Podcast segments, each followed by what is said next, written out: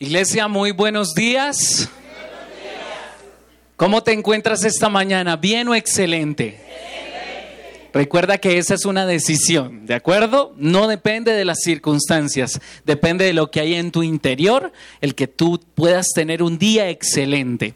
A veces pensamos que tenemos días malos, pero realmente nunca tenemos días malos completos, solo tenemos momentos difíciles y decidimos llevarlos el resto del día con nosotros. Bien, hoy vamos a seguir con este mensaje, un llamado a pertenecer, no solo a creer. Esta es la parte 2, ¿listo? Un llamado a pertenecer, no solo a creer. Para esto nos vamos a ir al libro, a la carta del apóstol Pablo a los Romanos, capítulo 12. Y vamos a leer eh, del versículo 5 al versículo 11. Romanos 12, del 5 al 11. Y antes de que empecemos a leer ahí, voy a invitarte a que pongas atención porque tengo una historia muy interesante que contarte para hablar de lo que vamos a hablar el día de hoy. Y eh, es de ese chismerío santo que se encuentra uno por ahí. ¿A cuántos les gustan los chismes? Algunos les gustan pero no lo reconocen. ¿Listo? De hecho, casi todos nosotros nos gustan en cierta medida los chismes. Cuando hablo de los chismes, estoy, hablando específicamente que, por ejemplo, cuando pasa algo, un accidente, alguien se desmaya, eh, así empiezas a ver la cantidad de gente alrededor. ¿Quiénes son ellos? A los chismosos. Entonces todos tenemos algo de chismoso en el interior. ¿Sí? Entonces, bueno, vamos a hablar acerca de una señora. Resulta que esta señora Vivía en un edificio de apartamentos. Ella vivía en el segundo piso de este edificio de apartamentos. Tenía unos vecinos en el segundo piso y una vecina en el primer piso.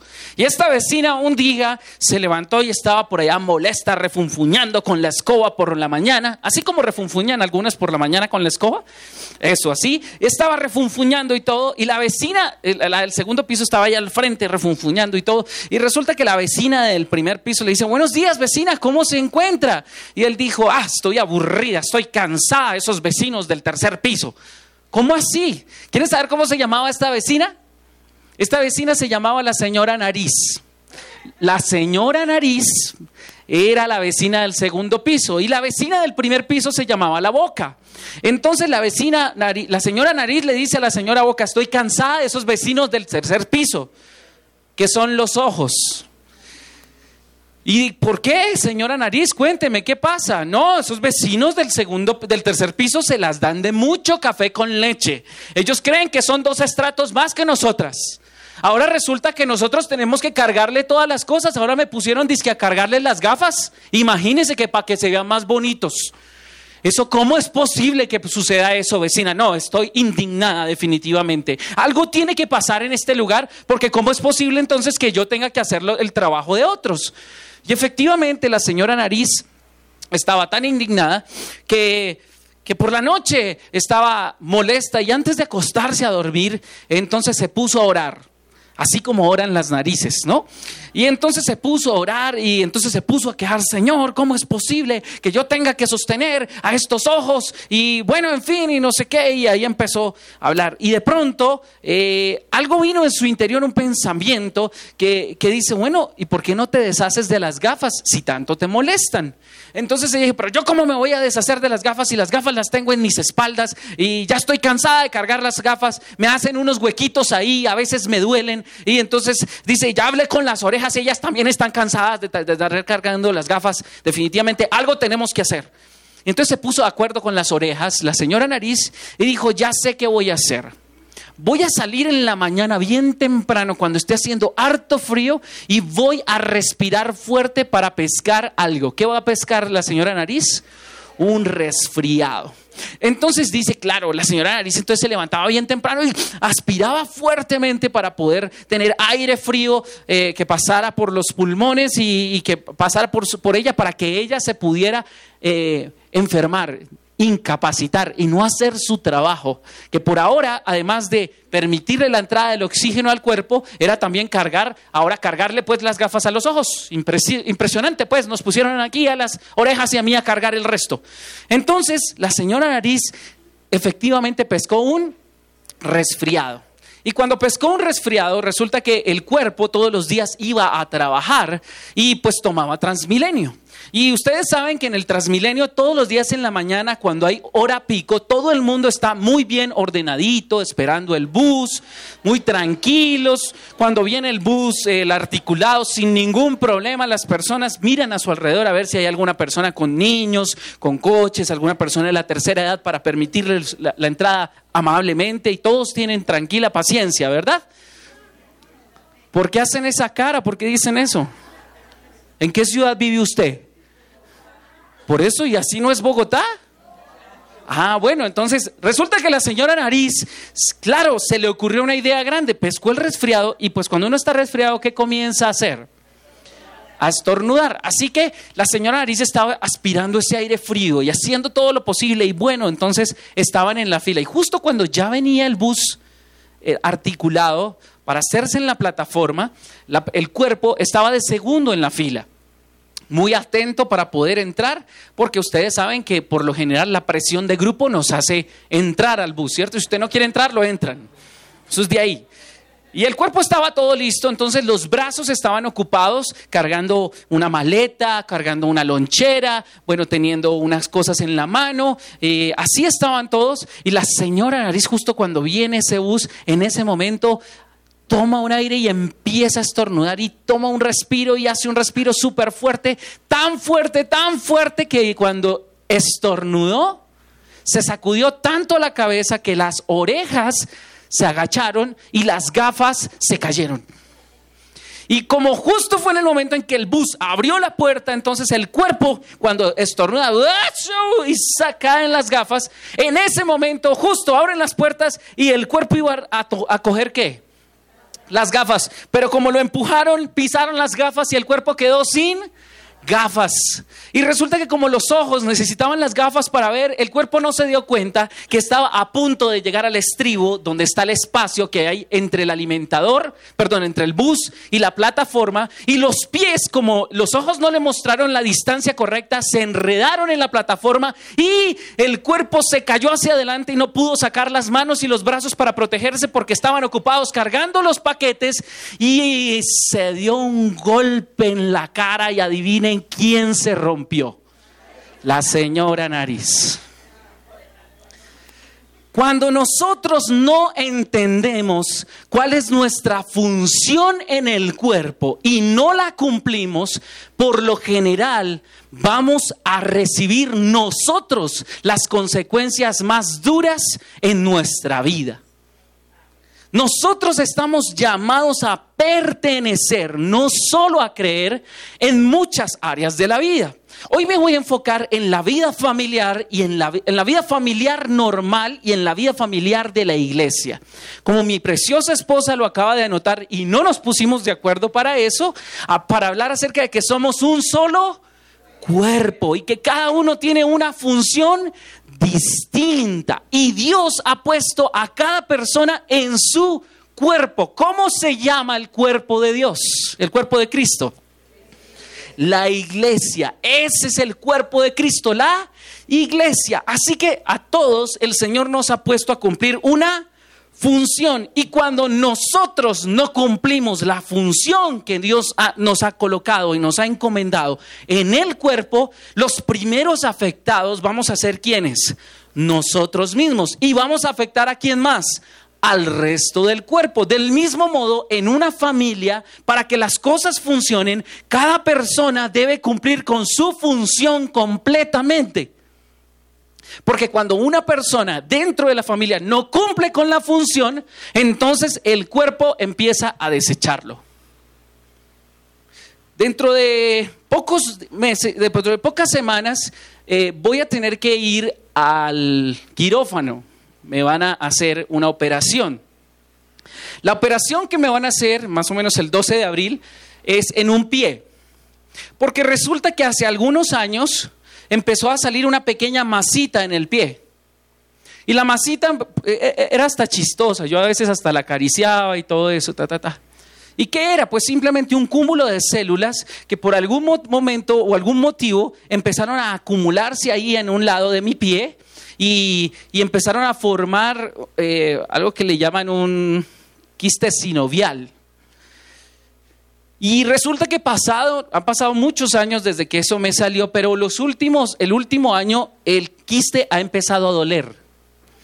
Entonces fui al médico y pues me dijo que simplemente no era nada grave, que simplemente lo tenían que retirar, que lo podían retirar incluso con un procedimiento muy sencillo, pero que como el quiste está tan pegado a mi nervio, entonces por precaución van a hacer una cirugía, van a tener que abrir el pie para poder retirarlo de manera más segura para que no vaya a afectar, el retirar ese quiste no vaya a afectar el nervio al cual está ahí pegado. Y yo le dije, doctor, ¿por qué eso sucede? Y me dice, no, son simplemente procesos en el cuerpo donde algunas células no cumplen con su función y se acumulan y se vuelven ociosas. Y entonces se van acumulando. Y ustedes saben que los burros se buscan para rascarse, ¿sí o no? Entonces las células que no, que no están cumpliendo su función se empiezan a reunir y empiezan a hacer una cantidad de bolitas en el cuerpo. Cuando esa bolita empieza a crecer, puede ser inofensiva e incluso existen algo que son tumores malignos, ¿verdad?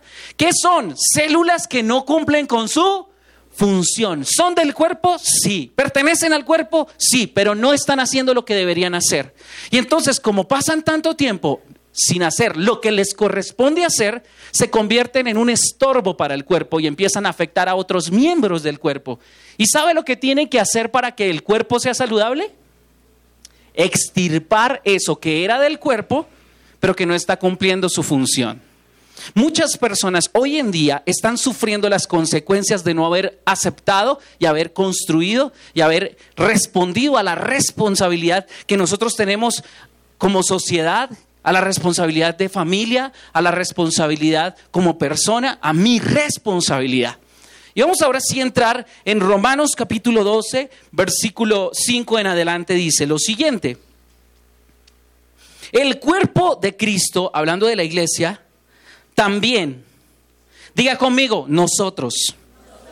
¿Qué es la iglesia? La iglesia no es un lugar donde tú vas a reunirte. Eso no es la iglesia. De hecho, ustedes se darán cuenta que en este lugar, a este, a este, a este espacio donde nos reunimos, no le decimos iglesia. No se lo decimos. ¿Para qué? Para que todo el mundo tenga claro que la iglesia somos todos nosotros. Que la iglesia somos nosotros. Si no tenemos un lugar donde reunirnos, si nos reunimos en un parque, el parque es la iglesia, en el momento en que, en que nos reunamos. O sea que este lugar es solo un auditorio y se convierte en la iglesia cuando? Cuando la iglesia llega. Apenas termine la reunión, este lugar deja de ser la iglesia. Porque ¿qué pasó con la iglesia? Se fue a cumplir con su responsabilidad allá afuera, cada uno con sus responsabilidades. Pero vamos a ver lo que dice la palabra de Dios. Entonces, la mayoría de nosotros no entendemos cuáles son las funciones que Dios quiere que cumplamos dentro de este cuerpo, porque este cuerpo tiene la capacidad de protegernos, alimentarnos, bendecirnos, ayudarnos a crecer, ayudarnos a soportarnos, hacernos la vida más placentera. Ese es el propósito del cuerpo de Cristo, que todos podamos disfrutar de las bendiciones que Dios nos envía. ¿Sabías tú que la mayoría de bendiciones, por no decir que casi todas las bendiciones que Dios te envía, a tu vida, te las envía por otra persona?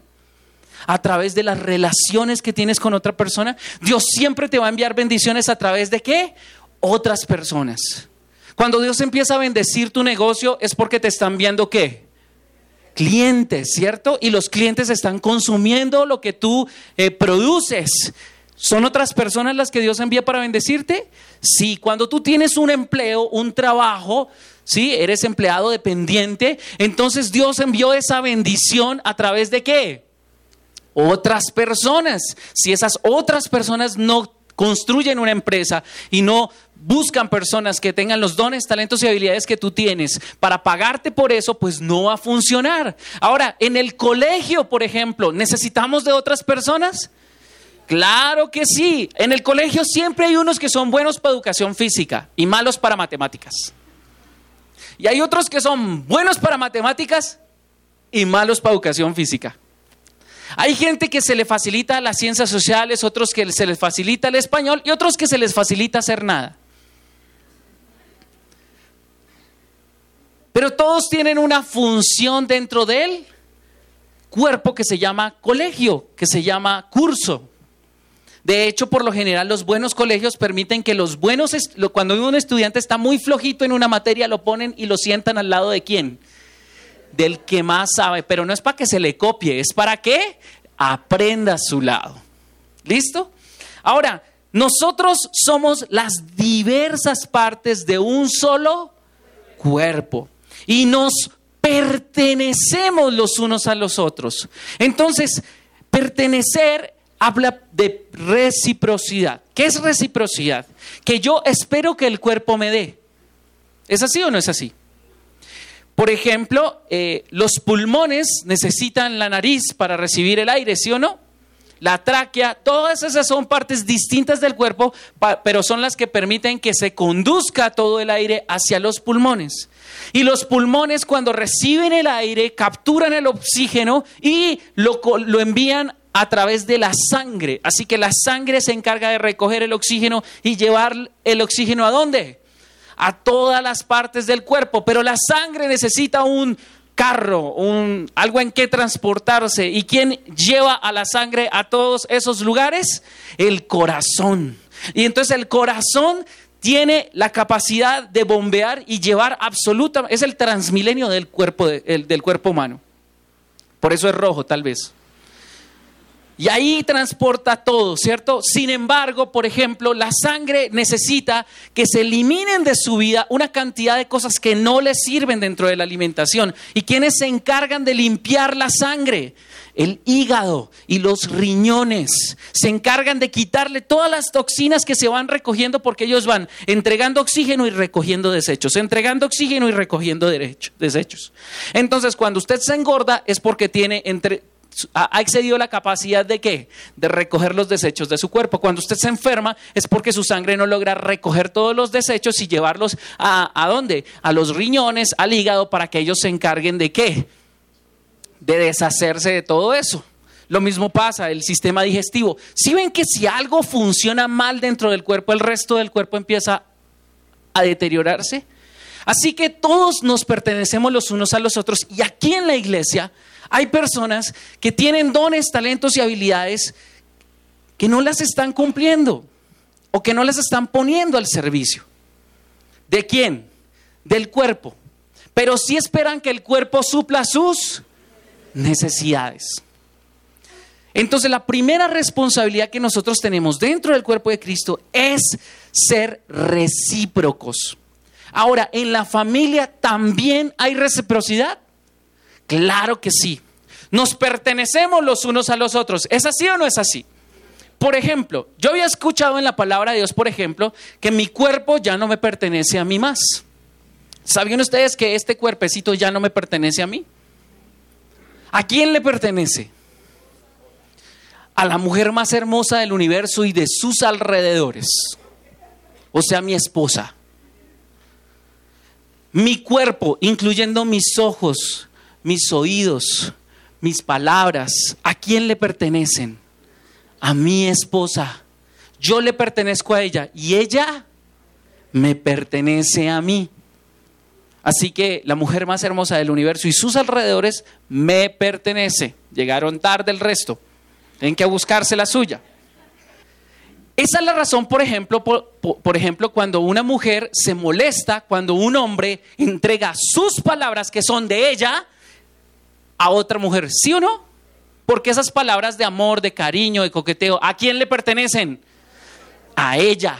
Y de la misma manera, el hombre, cuando ella pela el diente y le sonríe a alguno, ¿qué hace pelando el diente? Ah, se molesta. ¿Por qué? Porque esa sonrisa, esos ojos brillantes, ¿a quién le pertenecen? A él. Pero no me pueden pertenecer cosas que yo si no están ubicadas en una relación de intercambio, de una relación de qué? Intercambio. No es solo recibir, es también qué? Dar. Y ahí empieza el intercambio dinámico y divino en la vida. Yo recibo de ustedes y les doy. Yo recibo de mi esposa y le doy. Y si no recibo de ella, pues le voy a seguir dando hasta que en algún momento se dé cuenta que yo soy la fuente y me empiece a dar también.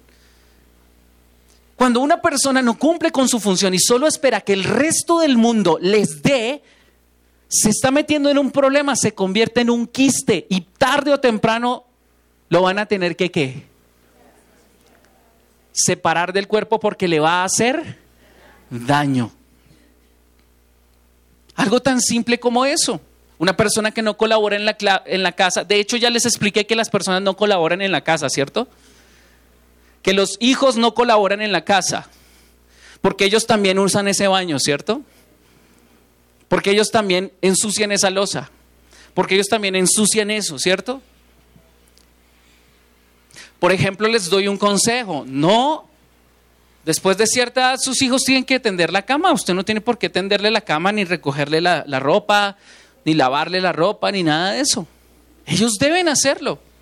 Ah, es que pobrecito está trabajando. Pobrecito está trabajando, no. Una cosa es que él vaya, ponga la ropa en la lavadora, luego la coja, la extienda y tú le colabores ¿cómo? Recogiéndole la ropa. Ahí sí tú le colaboras, ¿sí o no? Cada persona tiene que cumplir con su función en el hogar y cada persona en la, en la, iglesia, en el cuerpo, también debe cumplir con su función. Por eso muchas personas, muchas veces, en cuerpos que no son saludables, por ejemplo, cuando la cabeza está mal, cuando el cerebro está mal, ¿El resto del cuerpo se, se, daña? ¿Se molesta? Claro que sí. Entonces, por ejemplo, cuando pastor no cumple su función como Dios diseñó que debería cumplir su función, enferma el resto del cuerpo. Cuando el liderazgo no cumple su función, enferma el resto del cuerpo. Pero también cuando las personas que Dios trae a la iglesia no cumplen su función, enferma el resto del cuerpo. Quiero decirte que la iglesia es el mejor lugar donde Dios te quiere bendecir. Porque vas a encontrar personas que son distintas a ti, pero que Dios las puso ahí para bendecirte. Por ejemplo, hay personas que son especialistas en perfeccionar la paciencia de otros. Sí, es que me saca la paciencia. Y eso es una bendición. La cercanía genera el roce. Con las personas con las que estás más cerca, tienes que roces. Entonces en la iglesia nos pertenecemos. Si tú solo vienes a la iglesia y la visitas de vez en cuando, ¿perteneces al cuerpo o no perteneces a él? No. Eres como el reloj. El reloj te lo pones en el cuerpo, ¿sí o no? ¿Perteneces al cuerpo? No. Hay algunos que vienen de visita a la iglesia y cada vez que vienen se encuentran con algo que no les molesta. yo digo, ¿será que yo soy los calzoncillos del cuerpo? Siempre que me los pongo, algo huele mal. ¿Sí? No, es posible que simplemente no hayas entendido cuál es tu función dentro del cuerpo. La iglesia no es solo un lugar donde ir a creer, es una familia donde debes qué? Pertenecer. Entonces muchas veces, oh, el pastor lleva mucho tiempo y no me ha visitado. Si el pastor ha recibido la invitación para que vaya y te visite, y, la ha incumplido por mucho tiempo, pues entonces hay que revisar por qué no está cumpliendo con su función. Pero cuando yo ni siquiera aviso que quiero, que necesito una visita, que necesito un tiempo de consejería, el cuerpo, el mensaje no le llegó al otro lado del cuerpo, ¿sí o no? El cerebro, por ejemplo, le avisa al resto de partes del cuerpo que uno le rasca. ¿A, quién le ha rascado algo? A todos nos ha rascado alguna vez algo, ¿cierto?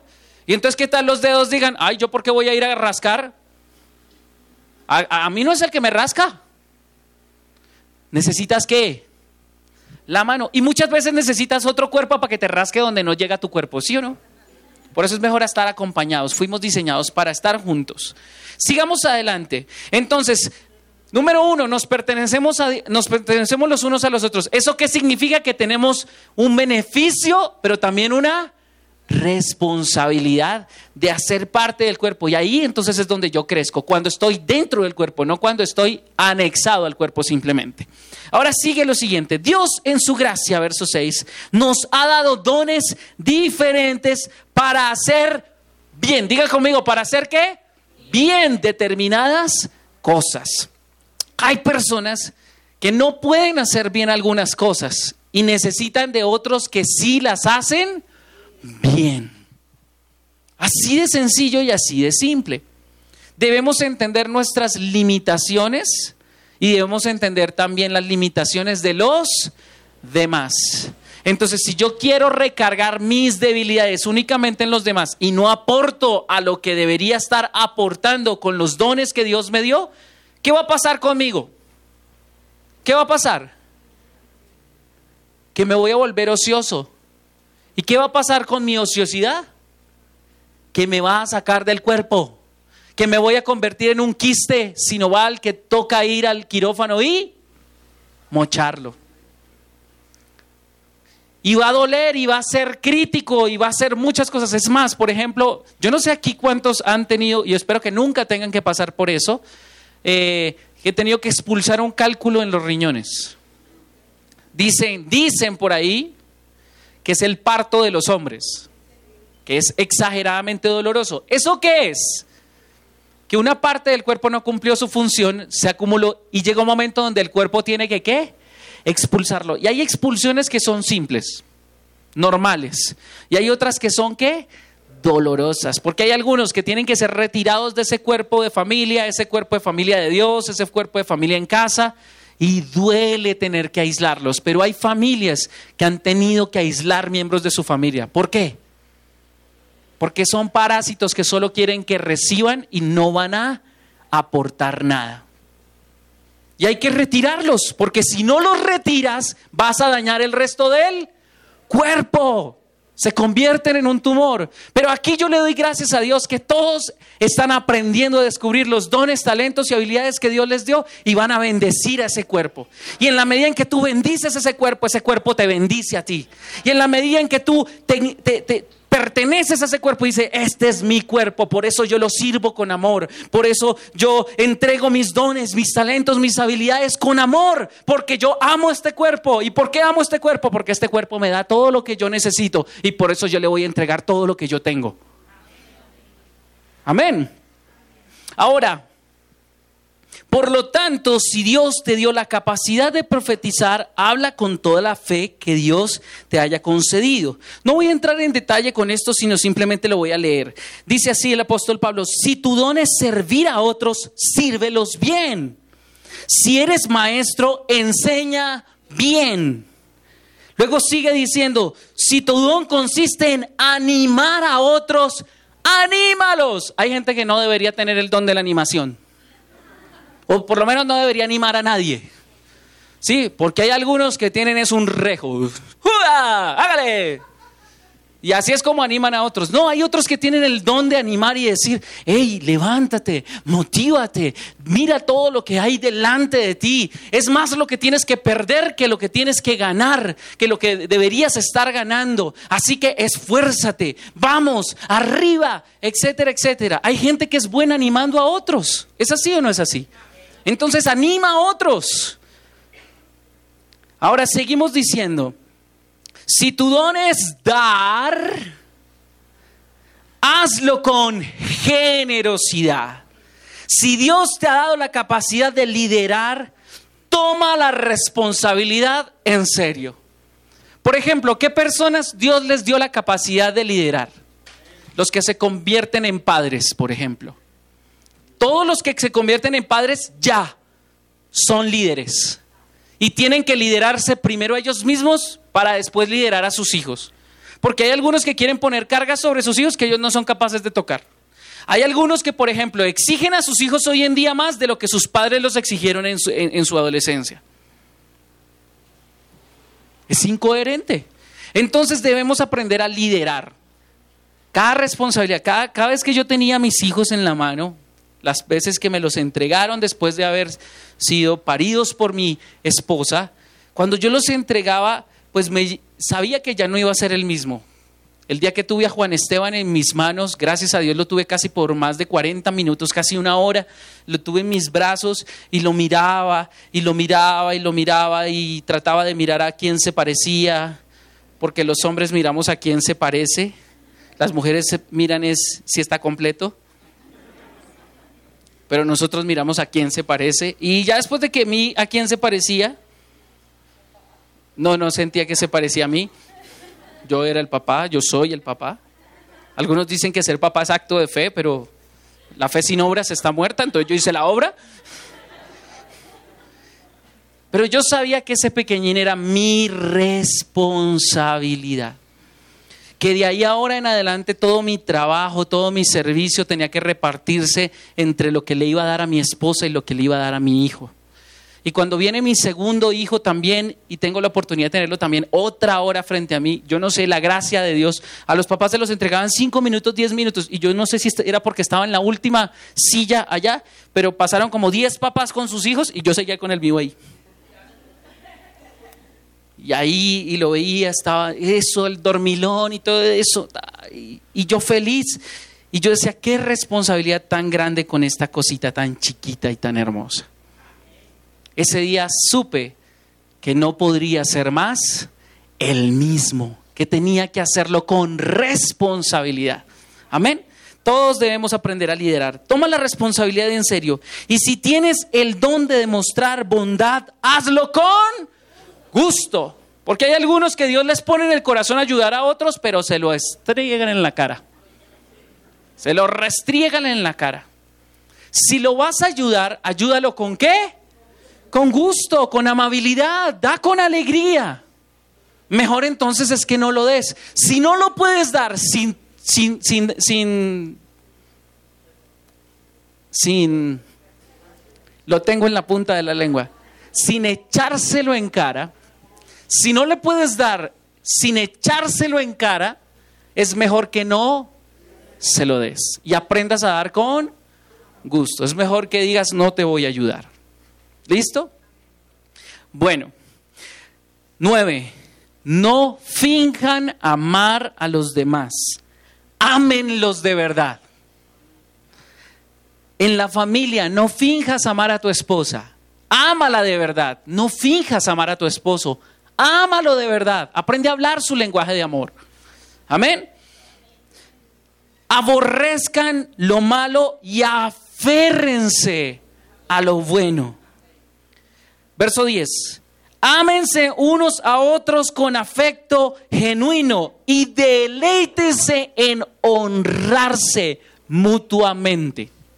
Eso hace parte de la reciprocidad en el cuerpo de Cristo y es honrar a los demás.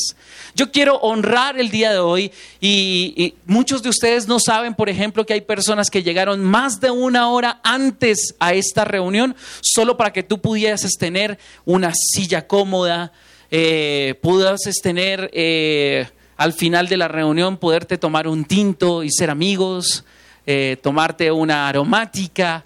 Eh, muchas personas que hacen un trabajo silencioso pero que hacen que esta familia funcione. Yo los honro, les agradezco, porque me he tenido que desligar también y me he podido descansar tranquilamente y enfocarme en, en las cosas que Dios me dijo que yo tenía que hacer, porque hay personas del cuerpo que entendieron cuál es su función y están cumpliendo con su función. Cuando una parte del cuerpo deja de cumplir con su función, recarga las demás partes del cuerpo. Del mismo modo en una familia, cuando una persona de la familia deja cumplir sus responsabilidades y sus funciones, recarga el resto del cuerpo. Así que hay que solucionar el asunto rápidamente. ¿Listo? Recuerdan, hay músculos que, por ejemplo, se, se atrofian, ¿cierto? Por ejemplo, cuando estás lleno de estrés, se te llenan de nódulos, ¿sí o no? ¿Qué pasa si no te quitas esos nódulos? ¿Qué pasa con los músculos? Se duermen, se empiezan a atrofiar, pueden haber enfermedades allí. Entonces, cuando un músculo empieza a, a recogerse, ¿qué hay que hacerle? Masaje, estírelo. Y eso es sabroso, ¿cierto? Eso duele, pero necesita cumplir con la función. Así que hay algunos tal vez que van a tener que llegar a planchar algún algún musculito ahí en el cuerpo. Listo. Verso 11. Ya conmigo, no sean nunca perezosos. Más bien trabajen con esmero y sirvan al Señor con con amargura, ¿sí o no? Ay, no otra vez tener que ir a servir en la iglesia. No. Ay, otra vez tener que ir a lavar la losa. Yo le doy gracias a Dios porque en mi casa hemos aprendido a, entender, por ejemplo, que hay cosas que no nos gustan, pero alguien las debe hacer. Y hay cosas que a alguien le gusta. Bueno, tal vez que no le disgustan tanto. Por ejemplo, yo detesto lavar la losa. Les voy a, voy a ser confidente eso. Yo detesto lavar la losa. A mí no me gusta lavar la losa. Me gustaba lavar la losa solamente cuando estaba en conquista, no más. Porque cuando uno está conquistando, entonces se, levanta y lava la losa y todo. Ay, sí, ya. Uh, uh, uh. Es intencional. Toda relación con el cuerpo debe ser intencional. Entonces uno es intencional en lavar la losa, en hacer una cantidad de cosas y bueno, en fin, ¿cierto? Pero mi esposa no tiene tanto problema en lavar la losa. Ella, pues no puedo decir que le encanta lavar la losa, pero no tiene problema en lavarla. Entonces, casi siempre, ¿quién lava la losa en la casa? Mi esposa. Sin embargo, a veces la veo tan cansada y tan ocupada y veo la losa ahí que digo, ay, Señor, este cubio que me tengo que comer hoy. Y le digo, negándome a mí mismo, amor, no te preocupes, déjame yo lavo la losa. Es un acto de servicio, no es mi obligación, tampoco es la de ella, pero usualmente ella la hace. Sin embargo, a veces yo tengo que mirar que en mi cuerpo puede haber alguna recarga sobre las cargas de los demás. Y entonces yo qué hago? Soportar esa carga. Amén. Listo. Y a mi esposa pues casi no le gusta lavar el baño y con eso yo no tengo mucho problema. Entonces, ¿qué hago? Lavar el baño. Con tal de que no me lo pongan a la hora, o sea, que no tenga que lavar el baño cuando la selección Colombia juega, no hay problema. Sí, porque hay algunas que... Martes 2 de la tarde. ¿No dijiste que ibas a lavar el baño? Pues estoy viendo, ya va a empezar el partido. hay que aprender. Ah, listo. Y sirvan al Señor con qué? Entusiasmo. Agüita para mi gente. Algunos necesitan la patadita, la buena suerte, ¿sí o no? Algunos necesitan meterle entusiasmo, algunos están sirviendo, pero no lo están haciendo con alegría. Yo te voy a invitar a que tomes un momento en tu vida y mires por qué estás haciendo lo que estás haciendo. No mires qué estás haciendo, sino por qué lo estás haciendo. Recientemente alguien me preguntó, por ejemplo, pastor, miren, nos hace falta la cafetería, a veces uno sale con hambre y no la hay, ¿qué pasó? ¿Por qué no la ponen? Y yo le dije, pues la verdad es porque no hay miembros suficientes para atender la cafetería y porque habían algunos miembros que están haciendo varias funciones y fuera de eso quedó la cafetería. Entonces, si tú si, si, conoces a alguien o tú quieres encargarte de servir a los demás con la cafetería, entonces te lo agradezco. Pero saben que casi siempre que poníamos a alguien en la cafetería no le gustaba. Entonces dije, ah, ok, entonces no les gusta la cafetería, quitemos la cafetería. Así es sencillo. Porque si no se va a hacer con gusto y con entusiasmo y con las ganas de amar a los demás y servir a los demás, pues mejor no hacemos las cosas. ¿Es así o no es así? De la misma forma funciona la vida. De la misma forma. ¿Listo? Ahora, hasta ahí iba el versículo 11. Listo. Entonces ya entendimos lo primero, nos pertenecemos los unos a los otros. Lo segundo, nuestra pertenencia debe ser recíproca, es decir, tengo un beneficio, pero también tengo una responsabilidad. Y que cuando cumplimos con esa dinámica de dar, pero también de recibir, entonces somos bendecidos más que cuando solo recibimos. ¿Cierto? La tercera cosa es que si yo soy ocioso y me mantengo perezoso y no cumplo con las funciones que Dios ha determinado para mí en el cuerpo de Cristo o en mi familia o en mi trabajo o en cualquier área donde yo pertenezca a un cuerpo, entonces ese cuerpo ¿qué va a hacer? Se va a afectar. Y si puede me va a extirpar, me va a expulsar. Y si no me puede expulsar, pues alguien va a tener que venir con autoridad y cortar lo que no está funcionando para que no dañe el resto del cuerpo. ¿Listo? Ahora, vamos a seguir adelante. ¿Cuál es la función, por ejemplo, ya específicamente en la iglesia de, del pastor, porque la mayoría de personas tenemos una, una, perspectiva de lo que el pastor debería hacer en la iglesia y, la función pastor, iglesia, y etcétera, etcétera. Y aquí en la palabra de Dios nos muestra algo muy bonito, muy chévere. Quiero contarles que eso está en Efesios, eh, capítulo 4, versículo 11 al 12. Efesios 4, 11 al 12. ¿Ya lo tienes? Perfecto, déjame. Dice así, ahora bien, Cristo dio los siguientes dones a quién? ¿Cristo dio qué? Dos dones. ¿Qué son dones? Regalos. Eso es un don, un regalo. ¿Listo? A la iglesia. ¿Cuáles son los dones que Cristo le dio a la iglesia, a ese cuerpo? Los apóstoles, los profetas, los evangelistas, los pastores y maestros. ¡Wow! Yo soy un regalo de Dios para la iglesia. ¿Sí? Aunque hay pastores que la iglesia dice, uy, si ese es el regalo de Dios, ¿cómo será el regalo del diablo? Pero déjame decirte que nosotros debemos entender que fuimos, somos un regalo de Dios para la iglesia. Y así como Dios me ha dado el privilegio de servir a la iglesia como un regalo, debemos entender cuál es la función del pastor y cuál es la función de la iglesia frente a la relación con el pastor. Dicen, ellos tienen la responsabilidad de hacer la obra de Dios, dice ahí, ¿cierto? Ellos tienen que hacer la obra de Dios. ¿Quién tiene que hacer la obra de Dios? Vamos a ver dice de preparar al pueblo de Dios para que lleve a cabo la obra de Dios. ¿Quién hace la obra de Dios? Todos juntos. Todos juntos. Y mi responsabilidad como pastor es entrenarte. Aquí tú entrenas y allá afuera juegas. Tú todos los días te juegas un partido. Así que no importa qué tan bonito sonrías acá, qué tan bien estemos acá, nosotros nos saludamos y nos vemos tan bien aquí en la iglesia, todos santos, bonitos, hermosos, qué chévere, qué rico. Pero cuando tengo la oportunidad de hablar con las personas, a veces me doy cuenta que hay personas que tienen unas luchas impresionantes y aún así vienen y sirven con un amor impresionante. Conozco de personas que a veces no tienen ni para el bus y viven al otro lado de la ciudad y aún así llegan aquí temprano. digo, wow, y llegan a servir. Y yo digo, wow, es impresionante, ¿sí? Y hay otros que han dejado que sus circunstancias le quiten el tiempo de hacer parte del cuerpo de Cristo. Entonces, no está mal eh, irse de vacaciones, no está mal eh, de vez en cuando ocuparse en las cosas, pero la palabra de Dios dice, el Señor Jesucristo dice, ustedes no se deben preocupar ni por qué comer ni por qué vestir, busquen primero el reino de Dios y su justicia. Y ahora vamos a hablar acerca de un poquito del reino de Dios.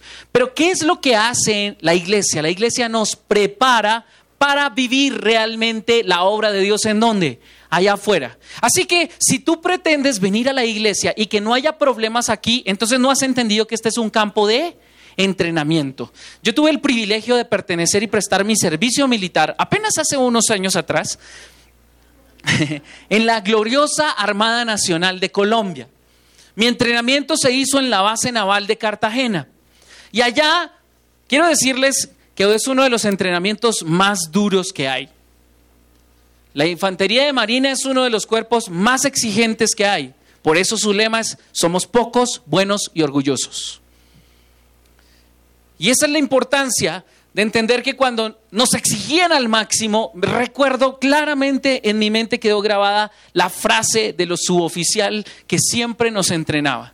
De hecho, yo pertenecía al tercer pelotón de la compañía y nuestro pelotón tenía el, el suboficial más exigente de todos nosotros no podíamos terminar de formar de últimos, siempre teníamos que formar de primeros. Y cuando no formábamos de primero, pues adivine qué tocaba hacer, quedarse después de la formación a pagarle al suboficial. Y siempre él nos decía esta frase, tu entrenamiento tiene que ser un infierno para que la guerra sea un descanso. Tienes que ser exigido tan fuerte en tu entrenamiento para que puedas, quieras ir a la guerra a descansar. Ese era el...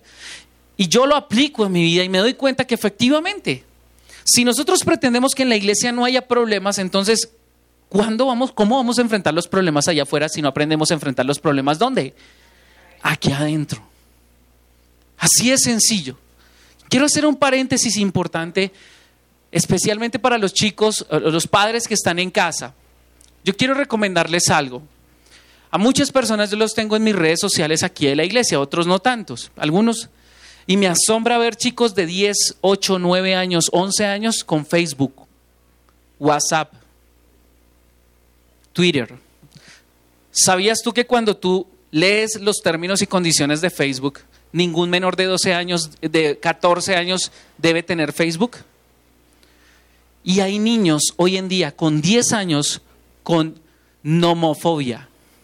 La nomofobia es la adicción a la tecnología, a las redes sociales. Número uno, hay experimentos sociales donde se ha demostrado que adultos han caído en trampas por redes sociales.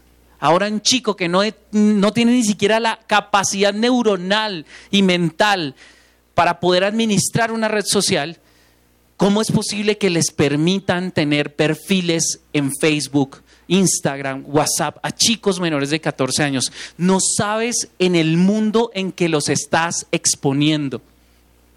Es el equivalente a dejarlos salir todo el día solos a un parque. Aquí llega a las 6 de la tarde. ¿Quién sería capaz responsablemente de dejar a su hijo salir a las 8 de la mañana al parque y que llegue por la noche? No, ¿verdad? Porque no está en la capacidad de qué?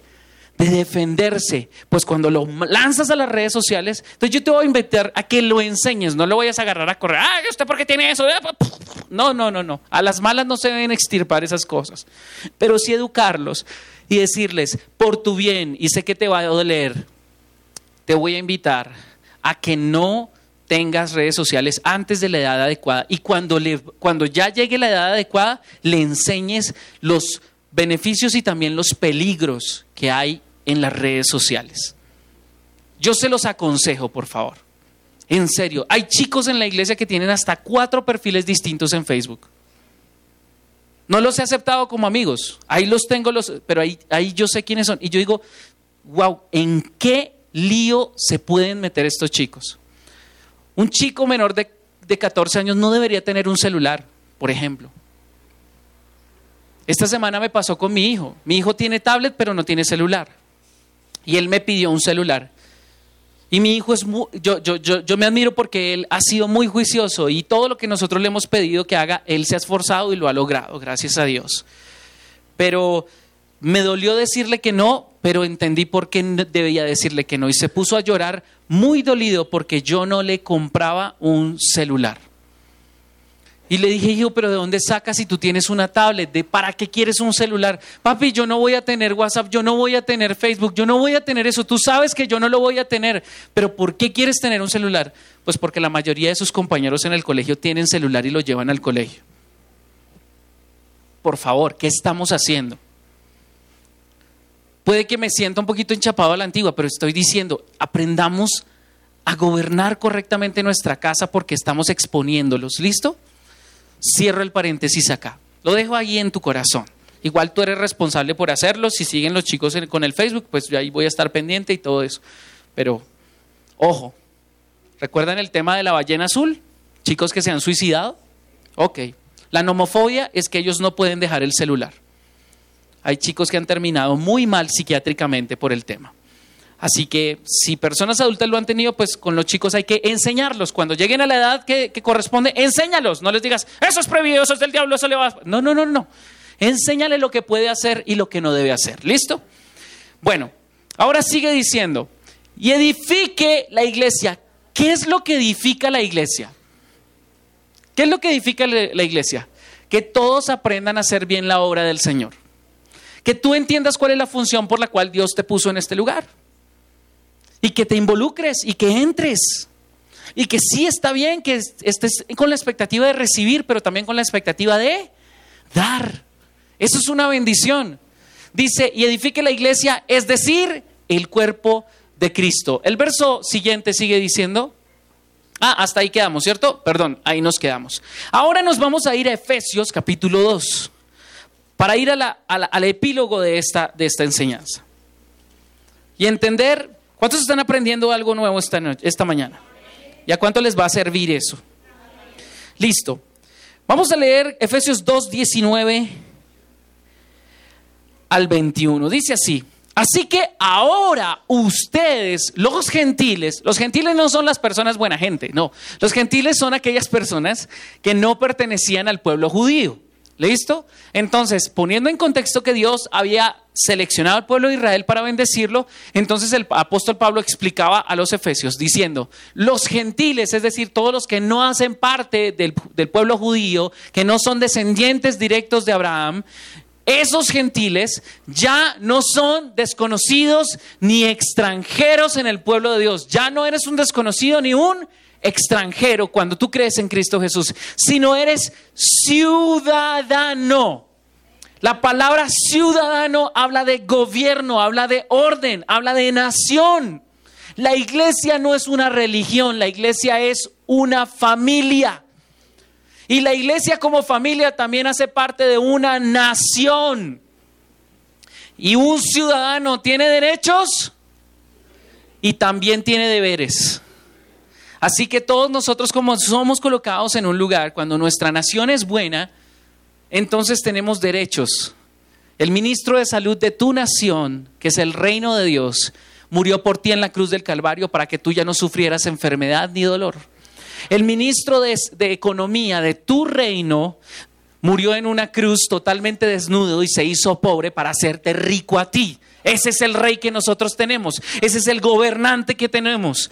¿Sí? El ministro de Relaciones dentro del reino murió en una cruz para quitar la enemistad que había entre Dios y nosotros y ponernos en una relación correcta con Él. Y nos dio un mandamiento. Ámense los unos a los otros como yo los he amado. Amén. Así que todos ya no somos aquí desconocidos ni extranjeros, así por primera vez te vea. ¿Cuántos, a, ver, cuántos, cuántos, cuántos hermanos venezolanos hay aquí esta mañana, por favor? Ok, bienvenidos. Ya no son extranjeros.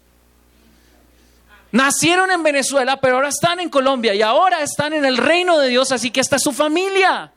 Aquí no hay colombianos ni venezolanos, aquí hay solo hijos de Dios, ciudadanos del reino de Dios. Y Dios puso dones, talentos y habilidades para ti, para bendecir a otros. Y las dones, talentos y habilidades de otros te van a bendecir a ti. Así que denle la bienvenida a la familia de Dios.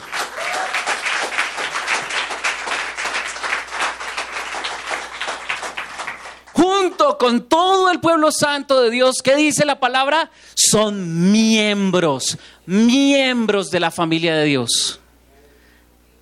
El cuerpo de Cristo no está descuartizado, es uno solo. ¿Y cómo es esa responsabilidad? Juntos, diga conmigo, juntos, constituimos su casa, la cual está edificada sobre el fundamento de los apóstoles y profetas, es decir, la palabra de Dios. Y la piedra principal de esa casa es Jesucristo mismo. Pero quiero hablar de ese juntos. Hay dos tipos de juntos en esta vida un bulto de papas y un puré de papas. No es lo mismo un bulto de papas que un puré de papas.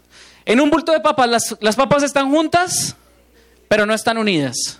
¿Es así o no es así? Los purés de papas, ¿puedes saber qué papa es cuál, cuál papa? No, nosotros debemos llegar a tal unidad en la fe y en el conocimiento de Dios y en el amor en Jesucristo que lleguemos a afectarnos tanto con lo que le pasa al otro de manera positiva como de manera negativa. ¿En qué sentido? Que cuando alguien llora, yo también me duelo. Y que cuando alguien está feliz, yo también me alegro. Esa es la vacuna contra el aislamiento. ¿Qué pasa cuando voy a hacer un puré de papas y una papa está dura? No quedó bien cocinada. ¿Puedo hacer puré con esa papa? No me deja hacer el puré. ¿Qué tengo que hacer con esa papa? Hay personas que son duras de corazón y no se dejan hacer puré en la iglesia. Entonces, si yo no quiero desechar y botar la papa, ¿qué voy a hacer con esa papa? La saco y la sigo metiendo al fuego para cocinarla hasta que esté con la consistencia necesaria para ser parte del puré. Ahora, si yo quiero hacer un puré gigantesco para 300 personas, ¿será que yo puedo hacer, bueno, cocinar, digamos, el, el bulto de papas completo? ¿Será que yo puedo hacer el puré cogiendo todas las papas al mismo tiempo y haciendo todo el puré? No, no me queda bien hecho. ¿Qué tengo que hacer? Coger grupos pequeños de papas y hacer puré y luego irlos pegando. La única forma como tú y yo podemos crecer en la iglesia no es asistiendo a la iglesia cada fin de semana, es haciendo parte de ella, perteneciendo a ella a través de un grupo pequeño. Así que por eso nosotros vamos a, eh, tenemos reuniones de hombres. Tenemos reuniones de jóvenes, de preadolescentes, de adolescentes, de niños, de mujeres, de adultos mayores, para coger todas esas papitas y hacerlas puré. Y que ya no estén juntas, sino que ahora estén unidas. No estamos hablando de uniformidad, estamos hablando de unidad. ¿Somos distintos? Sí, pero estamos unidos. ¿Listo? Y por último termina diciendo, o ahí termina el 21. ¿Me queda uno? Listo. Estamos cuidadosamente unidos. ¿A quién? ¿Cuál es nuestro común denominador? Cristo Jesús. Si tú crees en Cristo Jesús, yo te voy a ayudar y tú me vas a ayudar. Si tú crees en Cristo Jesús, tú eres parte de mi familia, eres parte de mi sangre, sin importar quién seas o cómo seas. Tal vez yo te voy a amar como eres, aunque tal vez no te voy a dejar como estás. Amén. Vamos formando un templo santo para el Señor. Eso es la iglesia. La iglesia es el mejor lugar donde los cansados puedes venir a descansar. La iglesia es el mejor lugar donde los que se han ensuciado en el mundo puedan venir a ser limpiados. La iglesia es el mejor lugar donde alguien que ha sido quebrantado por las circunstancias pueda ser restaurado por, por el Señor. La iglesia es el mejor lugar donde alguien que ha sido rechazado por la sociedad pueda llegar y ser amado por la iglesia. La iglesia es el mejor lugar donde las personas encuentran aliento, alegría y sobre todo descubren su propósito y despiertan todo el potencial que Dios puso en ellos. La iglesia es el lugar donde Dios quiere bendecirte. Así que esto es más que un lugar donde creer. Somos una familia donde crecer. Esto es un llamado a no solamente asistir a la iglesia, sino a pertenecer a ella y que hagamos juntos la obra de Dios. Amén. Que el Señor te bendiga y te guarde. Que el Señor haga resplandecer su rostro sobre ti y ponga en ti paz. Que su gracia y favor te acompañen todos los días.